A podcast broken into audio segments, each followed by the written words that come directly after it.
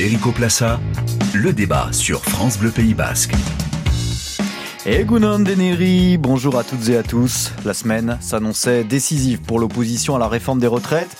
Elle a peut-être marqué la fin des derniers espoirs, mobilisation en très forte baisse dans les rues mardi, notamment à Bayonne, et échec de la tentative parlementaire d'abroger le recul du départ à la retraite à 64 ans jeudi.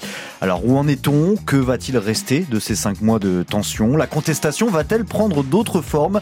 Le dialogue avec le gouvernement est-il encore possible? On en discute aujourd'hui en compagnie de nos invités. Cécile Borg, chef d'entreprise, présidente de l'Interréseau Pays Basque, qui fédère une quinzaine d'associations et d'organismes hein, rassemblant des acteurs de l'économie locale. Bonjour. Bonjour. Et Patricia Escapil, référente dans l'Académie de Bordeaux de la section éducation du syndicat UNSA pour le second degré. Vous êtes enseignante au Pays Basque. Bonjour. Oui, bonjour. On parlera également de l'ouverture probable du train express régional à la concurrence en Nouvelle-Aquitaine. Bienvenue à toutes et à tous sur la place publique. Erico Plassa, le débat, c'est parti. La semaine écoulée a-t-elle marqué le glas de la mobilisation contre la réforme des retraites? Les dernières tentatives d'abrogation du recul de l'âge de départ à 64 ans par l'opposition parlementaire ont échoué et la mobilisation dans la rue a considérablement faibli. 281 000 manifestants en France selon le ministère de l'Intérieur, un peu plus de 900 000 selon la CGT et en tout état de cause des chiffres euh, les plus faibles depuis euh, le début du mouvement le 19 janvier dernier.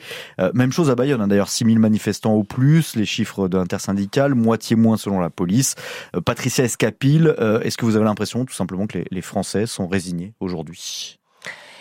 Je ne pense pas qu'ils soient résignés. Euh, je pense que euh, c'est certain qu'au bout de la quatorzième journée de manifestation, il est normal que ça marque quelquefois des pas. Hein. Il ne faut pas oublier qu'on a connu des manifestations avec un nombre historique de, manifestants.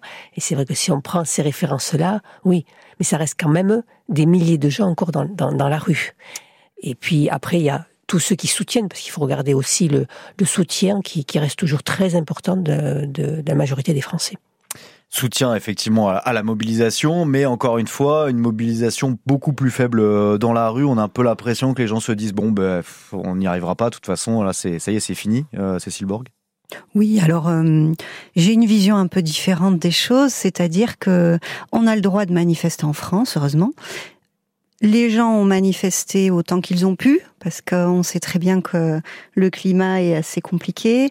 La loi est passée dans un contexte euh, très conflictuel, donc forcément elle n'est pas bienvenue de la part de la majorité des Français, même ceux certainement qui ne manifestent pas, euh, l'ont certainement mal vécu. Travailler deux ans de moins ou deux ans de plus, je dirais, euh, pour un certain nombre de chefs d'entreprise ou un certain nombre de salariés, c'est peut-être pas vraiment ça le problème, c'est plus la façon dont on l'a mené, ou euh, les, euh, les personnes qui ont peut-être un état de santé en fonction de leur, euh, de leur métier qui peut être difficile. Donc je peux comprendre, bien entendu, que les gens manifestent encore, même si beaucoup n'ont pas manifesté, parce qu'ils n'ont pas pu, peut-être, ou parce que bah, ils ont trop de choses à faire et ils ne peuvent pas se le permettre. On peut en tout cas penser que cette 14e euh, journée de, mobilisation et de manifestation mardi était la dernière, en tout cas spécifiquement contre la, réforme euh, des retraites. La question euh, se posait en tous les cas mardi dans le cortège bayonnais. Écoutez. On ne sait pas. De toute façon, même si l'été arrive, on peut dire la rentrée sociale est demain, elle est toute proche et on doit rester mobilisé. J'aimerais bien qu'il y en ait d'autres des manifs parce que je vois pas pourquoi on lâcherait l'affaire. Si on fait rien, c'est sûr qu'on n'aura rien. Bon, ça va être compliqué. Euh, on voit bien que quand on fait des manifestations comme ça, qu'on chante un peu et qu'on rentre tous à la maison, il ne se passe pas grand-chose. Je crois qu'il faudrait bloquer un peu plus les entreprises. Il n'y a que ça qui peut faire réagir. Quand le patron n'est pas content, il sait le faire savoir. Euh. Ce qui est certain, c'est qu'il y a une grande partie de la population qui est conscientisée maintenant, qui sait où se trouvent nos adversaires, et ça demande qu'une étincelle pour repartir. Des propos recueillis par euh, Bichente Vrignon. Une étincelle pour, pour repartir ou est-ce, ou est-ce la fin de la contestation à Cécile Borg? Moi, j'ai plutôt le sentiment que c'est la fin. Maintenant, euh, s'il y a des choses qui peuvent encore bouger, tant mieux, évidemment, hein, si c'est possible euh, que ça se fasse.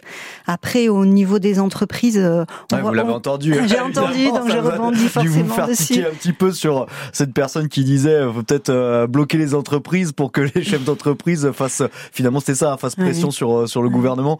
En fait, c'est très compliqué parce que on sort, on, on, le sait tous, on en a déjà parlé depuis trois ans maintenant, l'état du Covid qui a fragilisé les, entreprises, l'Ukraine, euh, les phénomènes qui ont fait qu'il y a eu des inflations de partout.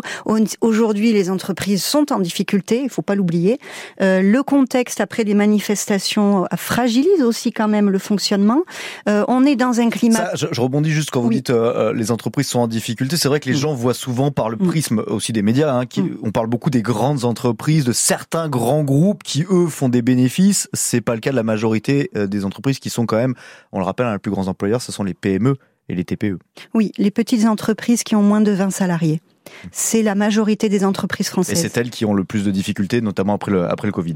Oui, tout à fait. Et on le voit au tribunal de commerce de Bayonne, on le voit au quotidien. Mm. Euh, on a aujourd'hui vraiment de grosses difficultés dans les entreprises, au niveau de la rentabilité, au niveau de, la masse salariale, mm. d'un management qui a changé. Donc il faut que les chefs d'entreprise s'adaptent. Mais vraiment, si en plus on nous bloque les entreprises, là je crois que ça va être une hécatombe financière, économique, qui va être encore plus grave. Et ça va pas arranger la suite de l'histoire sur les retraites. Hein. On se posera plus la question de, de, ah, départ à 64 ans, mais, mais bien d'avoir un, travail, même si aujourd'hui on est plutôt, euh, on va plutôt vers le, le plein emploi. Est-ce qu'il faut durcir euh, cette contestation, euh, Patricia Escapil, alors qu'on voit encore une fois que les manifestations pacifistes, de la plupart du temps dans la rue, aujourd'hui, ben, sont en train de diminuer en nombre? Alors moi, appartenant à un syndicat éducation, je, je pour la violence, je ne, on ne peut pas être euh, adepte de la violence. Non, mais sans parler forcément de violence. Hein, vis-à-vis, voilà, mais vis même vis-à-vis de l'ensemble des, des, des, salariés qui manifestent, parce que c'est vrai que je pense que beaucoup de salariés de, de, petites entreprises sont très attachés aussi à leur entreprise, euh, tout comme les, la, la, fonction publique est aussi attachée au service public. Euh, on trouvera certainement d'autres moyens. Il y aura aussi d'autres thèmes, hein, d'autres chantiers qui vont s'ouvrir, et je pense que ça ne fera que rajouter euh, dans l'addition. Euh, les retraites seront toujours euh, au-delà de, de derrière, derrière la tête resteront. Voilà, moi je pense que malheureusement c'est une victoire pour ce gouvernement à la Pyrrhus, que la cicatrice va rester ouverte. Faut, faut pas se faire d'illusions, euh, que les gens vont continuer à y penser. Alors euh, il y aura euh, peut-être certainement, on verra, il y a certains aussi qui comptent sur les élections, prochaines élections politiques hein, pour pour régler entre guillemets leurs comptes. Euh, mais c'est quand même la démocratie, c'est quand même très inquiétant pour, pour la démocratie, tout ce qui s'est passé euh, au niveau de, de, ce, de, de, de, cette loi sur la retraite. En tout cas, est-ce que c'est la fin euh, ou, ou, pas de cette mobilisation de, de cinq mois qui a soudé, hein, on le rappelle, les, les syndicats Pendant cinq mois, euh, l'intersyndicale a perduré. Mais si vous regardez, ouais, mais si on reprend historiquement les 14 jours, hmm. à chaque fois on se disait non, ça va baisser. C'est-à-dire le hmm. premier il y avait beaucoup, le second non, vous inquiétez pas, il y en aura moins, puis le troisième, puis voilà, c'est resté quand même très haut la mobilisation pendant très longtemps. Alors que chaque fois on attendait, euh, non, non, mais cette fois-ci c'est bon, il y en aura moins. Et il y avait, euh, si ce n'est autant, il y en avait quelquefois plus. on, on, entendait ce manifestant aussi qui disait qu'il suffirait d'une étincelle, comme le disait l'autre, euh, pour relancer un petit peu, remettre une pièce dans la, machine. C'est peut-être effectivement le, le début d'autre chose. C'est en tout cas ce que pense Laurent Berger, le secrétaire général national de la CFDT. Au-delà des retraites, dont le match euh, est en train de, se terminer, qu'on le veuille ou non, euh, la question du pouvoir d'achat, la question des salaires, la question euh, du logement, la question des conditions de travail, de l'évolution du travail, la question de la protection sociale vont être des questions centrales dans les semaines et les mois à venir. Et si on veut peser, il faut qu'on montre qu'on est fort et c'était aussi un peu l'objectif de cette journée. Alors on sait l'été arrive, donc il va y avoir une pause, on va appeler la pause estivale, mais la rentrée sociale, la fameuse rentrée sociale pourrait être chaude euh, oui, oui, je pense que de toute façon, au niveau national, les, les, syndicats vont se réunir hein, euh, pour, pour voir euh, les prochaines étapes, puisque il faut reconnaître quand même que les, à ce niveau-là, la, la, cohésion sociale, la, cohésion syndicale, quand même, a, a porté ses fruits. Donc, j'espère qu'on continuera pour pour ouvrir d'autres chantiers, hein, sans pour autant fermer entièrement celui de retraite, mais en tous les cas, pour ouvrir d'autres chantiers sur des fins de carrière aussi, hein, parce que bon faut quand même poser la question dans, beaucoup de métiers, la pénibilité, elle existe et pas uniquement euh, au niveau physique, au niveau horaire. Euh, voilà, il existe toute une un panel de pénibilité qu'il faudra quand même prendre en compte euh, à ce niveau-là. Cécile Borg, quand on est chef d'entreprise, on vient de vivre cinq mois de, tensions, de conflits sociaux. On s'inquiète justement de, de, cette rentrée de septembre à venir?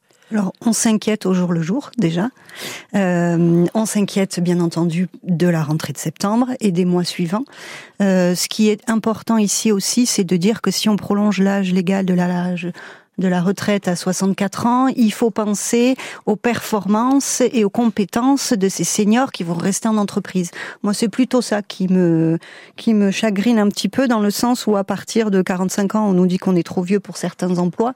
Donc, euh, alors qu'on a énormément d'expérience, mmh. bien entendu, je remets pas au contraire en question toutes les compétences que peuvent nous apporter les seniors, mais là, on parle plus de 45, 60 ans ou 62 ans, on, on prolonge. Donc, ça veut dire qu'il va falloir réorganiser les entreprises pour laisser la place à ces seniors qui vont aller encore plus loin dans l'âge et leur permettre d'avoir un poste qui soit adapté à leur état.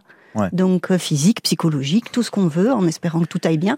Donc euh, c'est ça qu'il va falloir un petit peu moduler. Vous travaillez dans le domaine comptable, par exemple, euh, donc c'est aussi beaucoup de travail. Alors on peut se dire, bah, bah, c'est pas très très difficile euh, physiquement, sauf que on travaille devant un écran et on sait qu'il y, a de l'usure au bout d'un moment. Alors il y a l'écran avec la posture visuelle et la posture physique, mais surtout toutes les compétences informatiques, les bouleversements qu'on connaît dans le métier, les facturations électroniques, les, les bouleversements au niveau des outils informatique, des logiciels à utiliser, du rythme de travail qui est de plus en plus lourd quand même à supporter.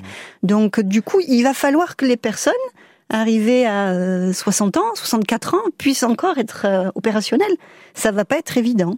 Mais, mais après, il y en a qui vont très bien et qui pourront le faire et qui vont apporter beaucoup de choses aux plus jeunes. Ça aussi, il faut pas oublier l'apport qu'on peut avoir, la transmission qu'on doit avoir.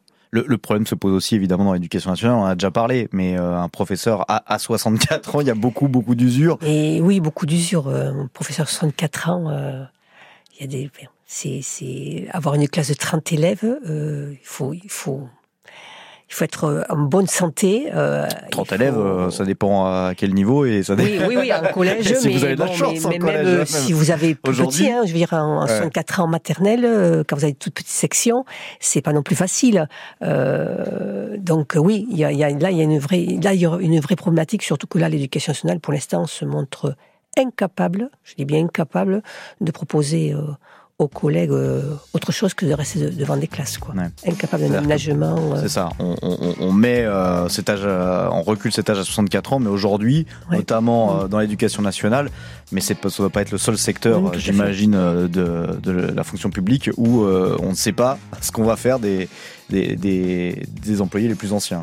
C'est ça, en oui. gros. Et puis c'est vrai aussi pour les entreprises. Ils se dans, je veux dire, dans l'incapacité.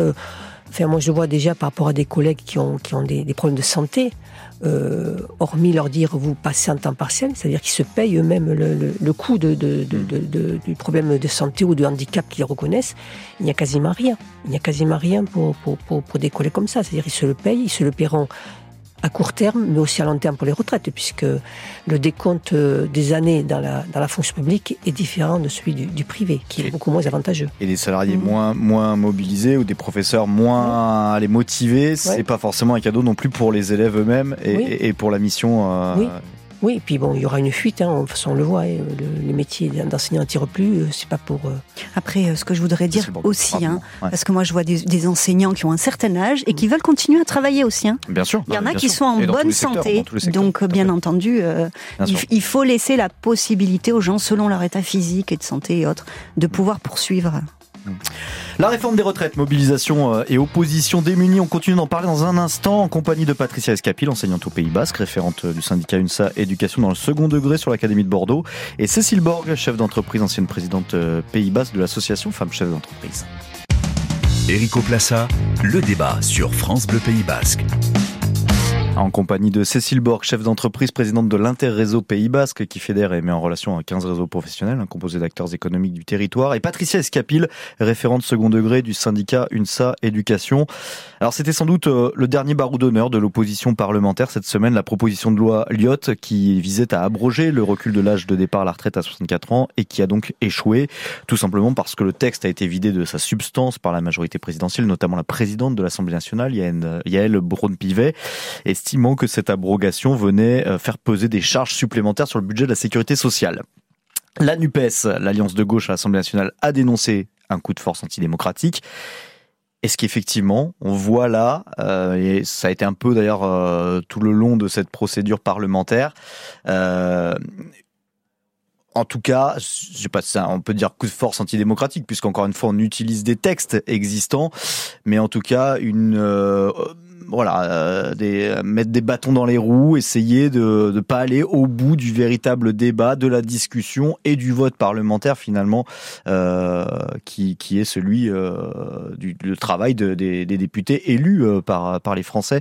Est-ce qu'on a l'impression qu'il y, y, a vraiment quelque chose qui, euh, qui s'est cassé à ce niveau-là euh, dans, ce, dans ce processus, Patricia Escapil?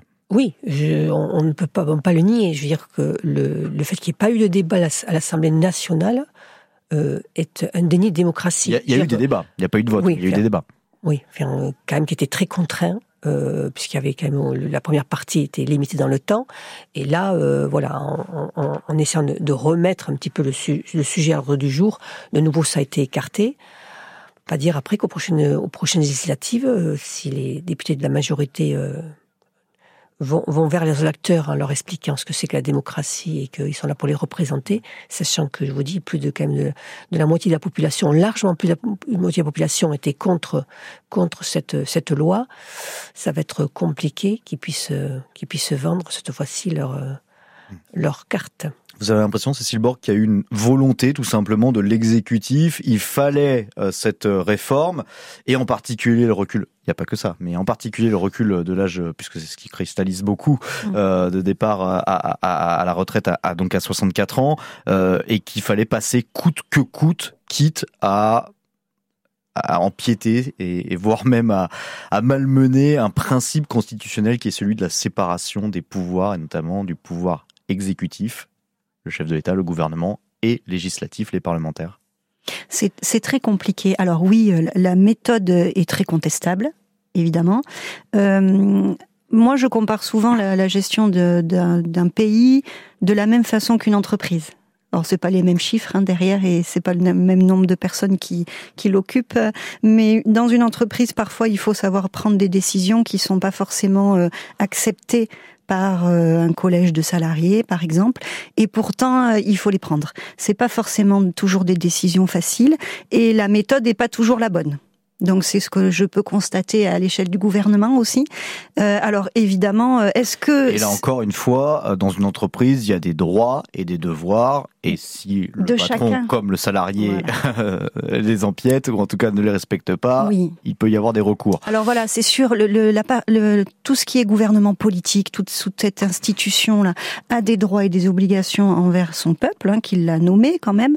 Et puis, bien entendu, le, le peuple aussi a des devoirs et des obligations envers son pays. Donc, euh, est-ce que euh, le fait qu'il y ait ce passage en force va créer d'autres problématiques qu'on verra dans les prochains mois? C'est fort possible. En attendant, est-ce que cette réforme aura vraiment des impacts positifs?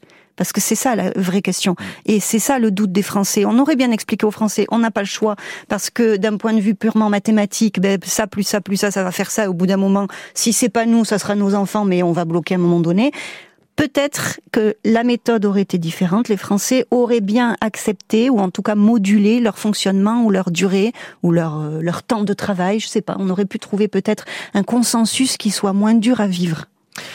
La forme, Patricia Escapil, c'est vraiment le problème, l'un des gros problèmes. Il y a le fond peut-être aussi pour vous si vous êtes opposé à cette, notamment à ce recul de départ, mais, mais déjà la forme et le fait que finalement, euh, on le disait, il y a des droits, des devoirs. Le gouvernement doit aussi respecter, l'État doit respecter la Constitution.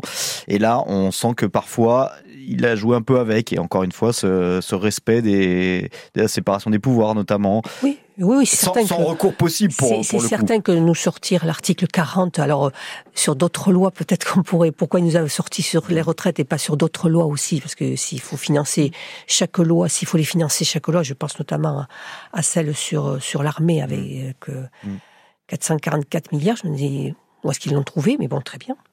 Euh, après, moi, je pense que de toute façon, la, la problématique, c'est, c'est vrai que c'est, bon, s'il faut travailler plus, c'est, c'est une question, mais c'est aussi peut-être donner, se poser la question pourquoi les gens veulent partir à 62 ans?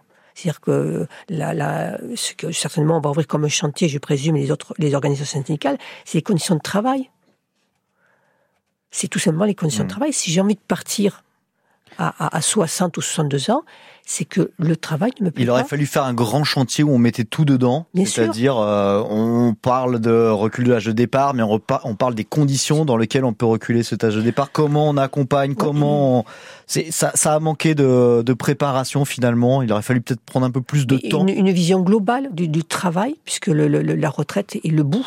C'est-à-dire que de- depuis toute sa carrière euh, jusqu'à des aménagements possibles, parce que bon, il n'y a pas que les fins de carrière, il y a aussi des, moi je pense Mhm. aux mamans, ou aux personnes, comme je disais, euh, qui handicapées, etc. Il y a toute une série d'aménagements. C'est tout, toute cette, euh, voilà, cette, cette, cette, parce que la, la- la retraite, c'est le bout. Et si les gens veulent franchir cette étape-là, c'est parce que av- avant, ils arrivent peut-être très usés. Cécile Borg, Alors moi, je crois. se faire un espèce de Grenelle, c'est le grand mot Oui. Alors moi, je, je crois plus en nombre d'années d'annuité de cotisation. C'est-à-dire quelqu'un qui commence C'est plus juste, on, à 30 on ans et qui temps. travaille 42 ans, bon ben voilà, il sait à quel âge il s'arrête? Celui qui a commencé à 18 ans et qui travaille 42 ans, il saura à quel âge il s'arrête. Je veux dire, quand on arrive à avoir 42 années d'annuité, ou 43 et demi, ou ce qu'on voudra, euh, la, le même nombre d'annuités pour tout le monde. Et après, qu'on ait 60 ans et qu'on ait nos 42 années, ou qu'on ait 70 ans, on le sait dès le départ. Mais à Au moins, il y aurait condition, pas de à condition, parce que j'imagine que vous allez objecter ça aussi, c'est que des fois, il y a des métiers où on rentre plus tard, mais parce qu'il y a besoin d'études plus longues, et, et- et donc il faudrait prendre ça Bien en, en compte, notamment. Oui, bien sûr, mais ça, ça a toujours été. Donc, euh, et, et maintenant avec l'ouverture de l'apprentissage, je pense que ça permet aux personnes qui font des études aussi de pouvoir travailler en même temps et de, de pouvoir progresser petit à petit. Après, euh, évidemment, euh, en fonction de la façon dont on se situe euh, à l'âge légal de la retraite, il faut qu'on puisse avoir la santé pour pour avancer. Après, il faut pas oublier qu'il y a aussi beaucoup de personnes qui veulent faire le cumul emploi-retraite parce qu'ils se voient pas non plus arrêter de travailler à 100% parce que ça fait partie de leur schéma de vie. Donc, euh, il faut essayer de trouver euh, une solution pour que tout le monde ait le droit au moment aussi où physiquement ils, ils peuvent plus travailler ou alors s'ils trouvent plus de travail. Parce qu'on en revient à ce qu'on disait un peu tout à l'heure, si on n'ouvre pas les portes aussi aux seniors au niveau de l'emploi, on n'y arrivera pas. Dans le côté positif, justement, il y a ça. euh, Finalement, tout le monde a, a beaucoup réfléchi à ce qu'il aurait fallu faire, à ce qu'on n'a pas Mm. fait.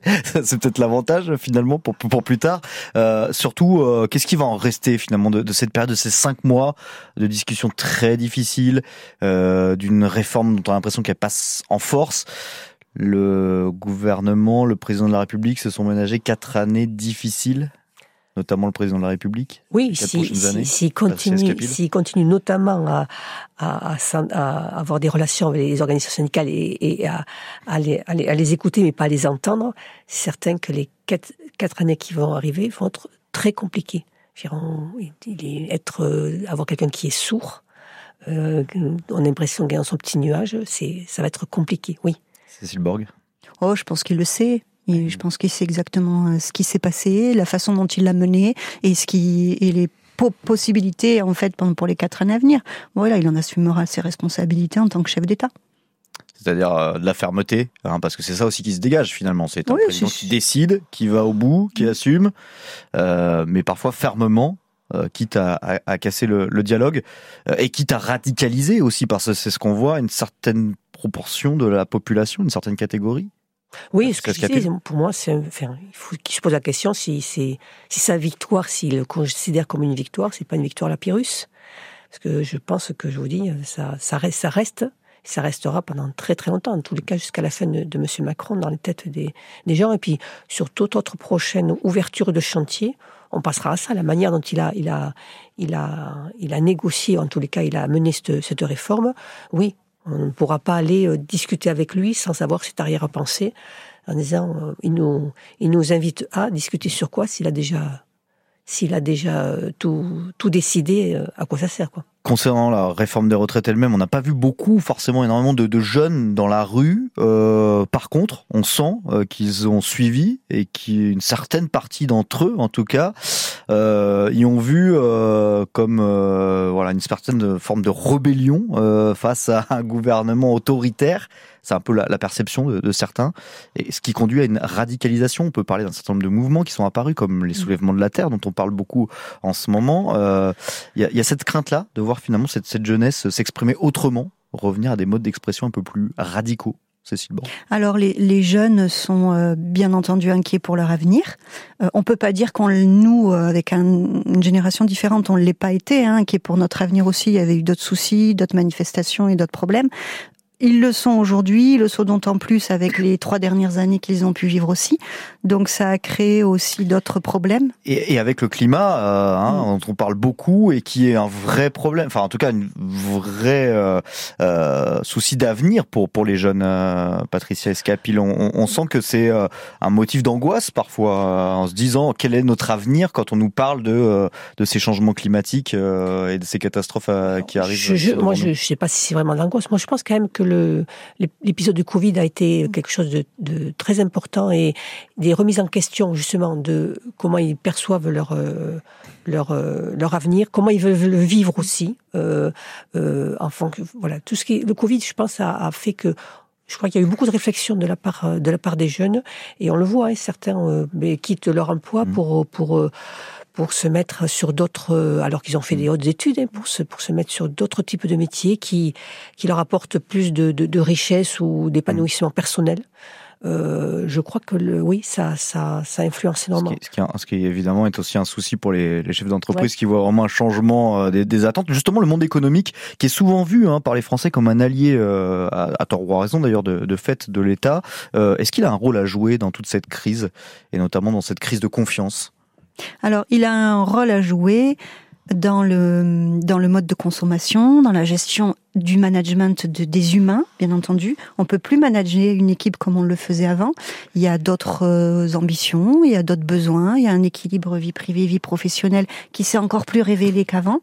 Euh, donc effectivement, bien entendu, on a un rôle à jouer. Après, euh, on n'a pas tout toutes les décisions possibles qu'on aimerait en réalité, puisque euh, moi j'aimerais donner, euh, j'ai neuf salariés, j'aimerais leur donner plein de choses, partager, enfin la valeur, tout, mais je ne peux pas.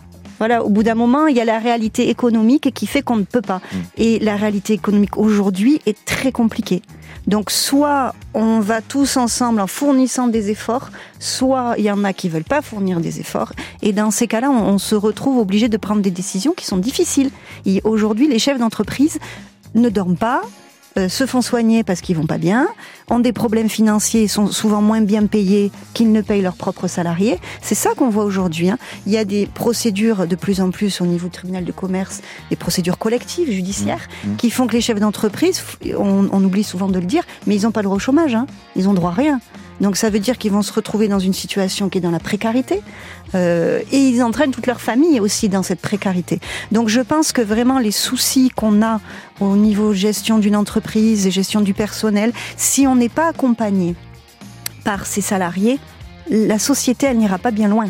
Donc c'est tous ensemble dans le même bateau parce que sinon on peut pas y arriver. Réapprendre à, discuter, c'est finalement un petit peu le, le formule de, l'histoire. Réapprendre à discuter, que ce soit entre euh, l'État et les Français ou entre les salariés et, les patrons. Allez, on va changer de, sujet dans, un instant. On se penche sur l'ouverture probable euh, du train express régional à la concurrence en Nouvelle-Aquitaine. Eric Oplassin, accompagné aujourd'hui de Patricia Escapil, enseignante dans un collège basque, référente du syndicat UNSA Éducation à l'Académie de Bordeaux, et Cécile Borg, chef d'entreprise, présidente de l'Interréseau Pays Basque. Érico Plassa, le débat sur France Bleu Pays Basque en compagnie de Cécile Borg, ancienne présidente de l'association Femmes Chefs d'entreprise pour le Pays Basque, et Patricia Escapil, référente second degré du syndicat UNSA Éducation. Lundi, l'exécutif régional présidé par le socialiste Alain Rousset va soumettre au vote une délibération qui fait polémique.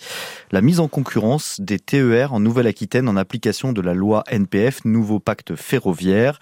Alors concrètement, tout simplement, dans les années à venir, des compagnies privées pourraient obtenir la gestion de certaines lignes plus exactement de certaines zones, puisque la région est découpée en quatre zones TER qui correspondent à quatre lots.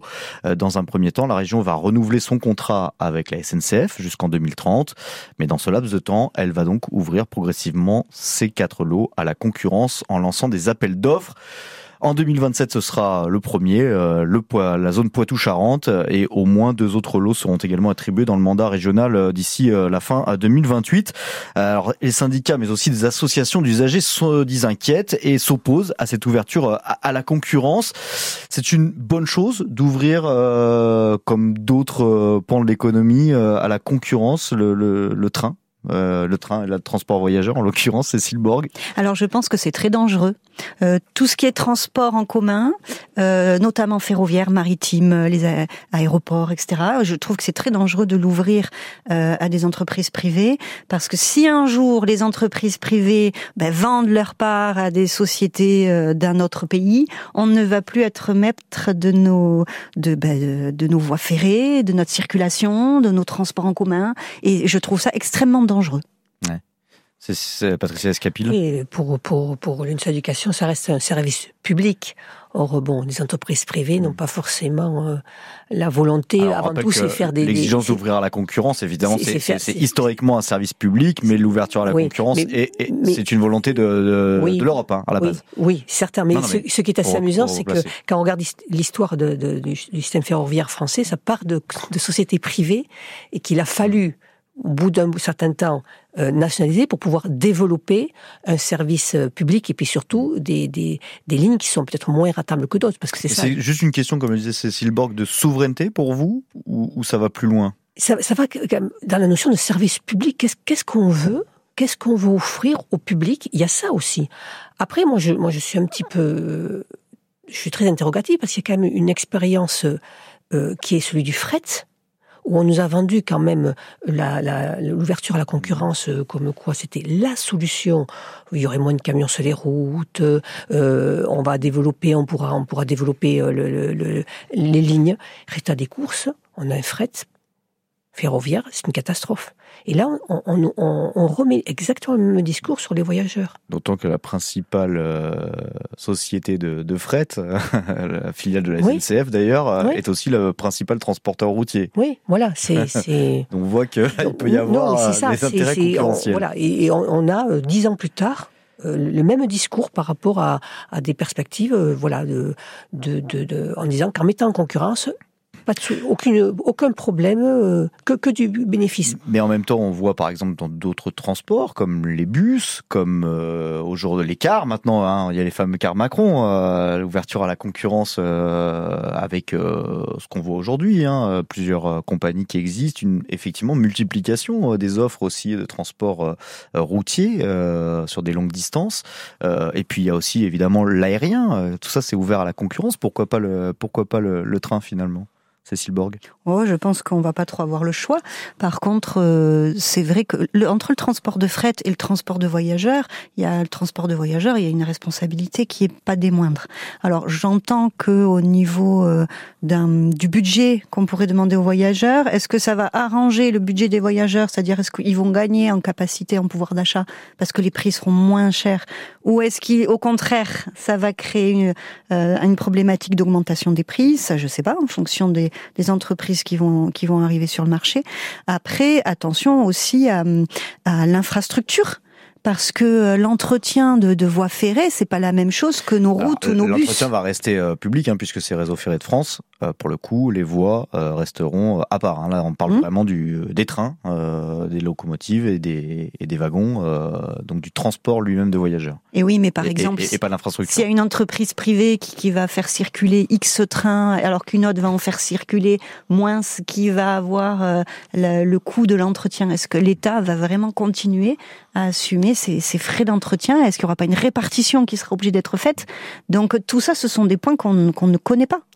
Qui plus est, c'est le cadencement, C'est ce c'est-à-dire que sur des Mm. sur des lignes qui sont peu, qui sont pas rentables, puisque ça va être à la, à la découpe par tranche, euh, et ils vont mettre certainement moins de moins de trains, euh, voire d'autres solutions telles que telles que. C'est ce que dit d'ailleurs la, la CGT cheminot euh, ici au Ouais, Pays Basque, hein, qui est c'est- principal c'est- syndicat ici, euh, qui dénonce un, un risque de fracture territoriale Oui, avec euh, pourquoi pas demain quatre zones gérées par quatre euh, compagnies ferroviaires différentes et forcément des problèmes peut-être Mm. de, de continuité si vous allez jusqu'à Bordeaux de Bayonne à Bordeaux pour ensuite reprendre un train à Agen euh, voilà vous pouvez attendre euh, longtemps parce que c'est des compagnies qui vont pas forcément se, se parler c'est c'est un peu le risque Oui, oui, oui, c'est certain. Je veux dire, c'est quel service on veut rendre au public? Voilà. Euh, après, c'est c'est c'est c'est c'est c'est cette base-là, c'est-à-dire euh, au niveau du cadencement, du prix, de la de la qualité aussi, hein, parce que bon, euh, si vous montez dans dans un train, vous avez vous avez aucun aucun contrôleur, personne à, à qui parler si vous avez un souci, parce que parce qu'effectivement une compagnie privée ne peut ne pas mettre aussi de contrôleur dans, mais le disons train, c'est- c'est qu'elle des a d'autres objectifs.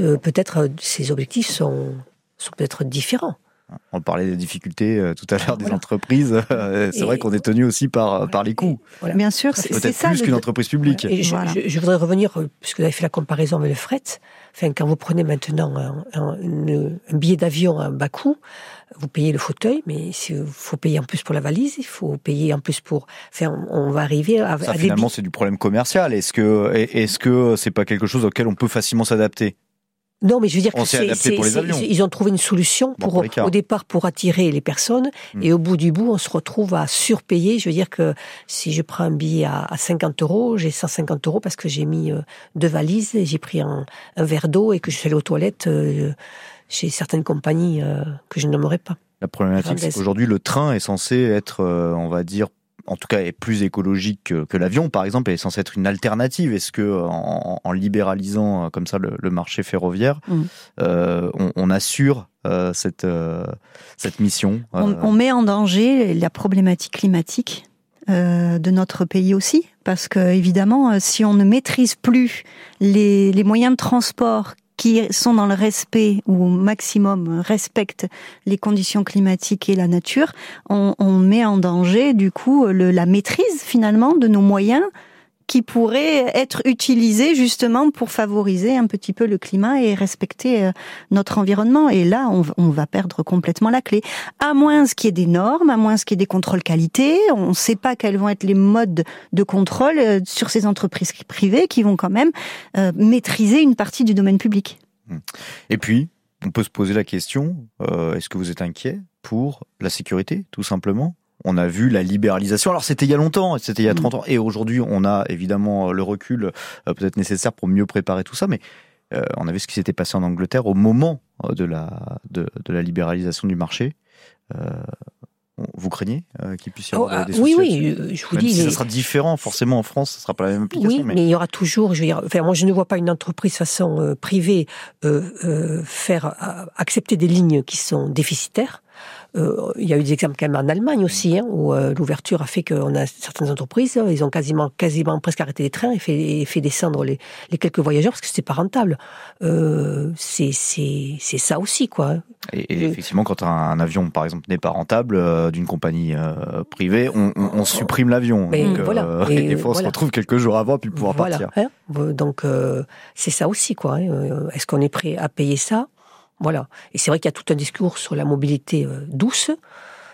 Et bon, on pourrait espérer une, vraie politique, voire une politique nationale sur ce, type de, de, choses, mobilité douce, parce que oui. Alors, en ce qui concerne la Nouvelle-Aquitaine, donc on applique la loi, hein, puisque c'est la loi qui existe, sauf que cette loi permettait pour des contrats signés avec la SNCF avant le 25 décembre 2023 à reconduire pendant 10 ans, donc jusqu'en 2033, à être tranquille pendant encore 10 ans, euh, ce que n'a pas choisi exactement la Nouvelle-Aquitaine, puisque euh, elle a décidé de re-signer pendant 7 ans, jusqu'à 2030, et d'ouvrir pendant ces 7 ans, au fur et à mesure, euh, ces différents lots. pourquoi se précipiter comme ça? Alors, peut-être que la réponse, elle est aussi dans le fait que finalement c'est ce qui coûte cher pour une entreprise, c'est euh, évidemment le personnel, les salaires, et que euh, eh bien on va en ouvrant la concurrence remettre en cause, c'est un peu ce que dénonce d'ailleurs la CGT, les, les conditions de travail, les, les contrats de travail des, des, salariés, puisque les salariés de la SNCF pourraient être repris demain dans d'autres conditions par une société privée. C'est c'est un petit peu ça l'intérêt finalement. Oui, oui, c'est vrai. Vous voyez non, mais c'est vrai qu'il y, y, a toute la question quand même du, du, du, des, des, des, salariés de, de, de la entreprise qui, qui se pose, euh, voir ben, là aussi, s'ils ont de bonnes, bonnes conditions de travail, il va y avoir un manque peut-être aussi de, de roulants. Qui dit manque de roulants, c'est-à-dire que ben, comme les avions, hein, euh, on annule le train parce qu'on n'a pas on n'a pas suffisamment de roulants, c'est déjà vu. Hein. Donc euh, oui, je, pour, pour, moi, et puis c'est vraiment une, quelle société on veut à ce niveau-là? Euh, il y a tout un discours qu'aujourd'hui hein, sur la mobilité réduite, et puis les actions, on a l'impression que voilà, elles sont, elles sont en total décalage, voire voilà la grande inquiétude sur sur le, le maillage du, du territoire, euh, parce qu'on on, se plaint de, de, ça, et puis les gens habitant de, de, de, plus en plus loin, ils ont besoin, ils ne demandent que ça. Hein, je veux dire. J'ai vu qu'ils faisaient un, un, un, RER euh, en région euh, bordelaise, très bien, mais bon, je veux dire, sur Côte Basque aussi, les problématiques de, de transport sont très importante et risque de dumping social, hein, on connaît, euh, on peut voir des entreprises étrangères arriver avec d'autres types de contrats et donc forcément un peu moins cher et même si le donneur d'ordre euh, ça reste euh, la collectivité, en l'occurrence pour les TER la région, pourquoi pas demain imaginer ah bah tiens vous êtes moins cher, on va leur donner à eux. Oui c'est ça, il y a des grosses inquiétudes sur le mode de gestion. En fait, alors la gestion faite par par l'État sur le transport ferroviaire, je dis pas qu'elle est bien, d'accord? Par contre, euh, permettre à une entreprise privée d'ouvrir effectivement à, des pays extérieurs, de, pouvoir rentrer et de maîtriser ce, ce, ce, domaine public ferroviaire, c'est dangereux parce que c'est dangereux au niveau euh, du, du coût, puisqu'on maîtrisera plus la qualité du service évidemment, mais aussi du côté humain, parce que euh, le mode aujourd'hui de, de gestion du personnel, des ressources humaines sera certainement euh, différent pour pour une question de gestion. Donc euh, c'est là où tout le monde va avoir euh, des modifications à accepter. Il va falloir s'adapter à un nouveau système. Et ça c'est ça va être un autre sujet qui va être très compliqué. Bon, donc euh, on l'a compris, euh, aujourd'hui on est plutôt contre euh, ici dans cette émission. on n'a pas trouvé d'avocat de l'ouverture du TER à, à, à la concurrence, mais la région va pouvoir se défendre justement puisque Sandrine Derville, vice-présidente à la région, sera l'invitée de France Bleu Pays Basque du 6-9 à 8h15 lundi matin. Donc n'hésitez pas à l'écouter. C'est la fin de ce Erico Plaza. Merci à toutes les deux d'avoir accepté notre invitation. Patricia Escapil, je rappelle que vous êtes enseignante dans le second degré euh, au Pays Basque, référente du syndicat UNSA Éducation dans l'Académie de Bordeaux. Et puis Cécile Borg, chef d'entreprise, présidente de l'Interréseau Pays Basque qui fédère euh, des réseaux d'acteurs économiques et qui crée des liens entre eux notamment. Merci à toutes les deux. On a parlé mobilisation déclinante contre la réforme des retraites, opposition parlementaire dans l'impasse et radicalisation également de l'expression de l'État comme des opposants, mais aussi ouverture donc du TER Nouvelle-Aquitaine à la concurrence à l'instant. Voilà pour les sujets abordés dans ce Erico Plaza aujourd'hui, réalisé par Gérard Coquille. Émission à écouter ou réécouter sur francebleu.fr Pays Basque. Merci à toutes et à tous de nous avoir suivis. Passez un excellent week-end. À la semaine prochaine.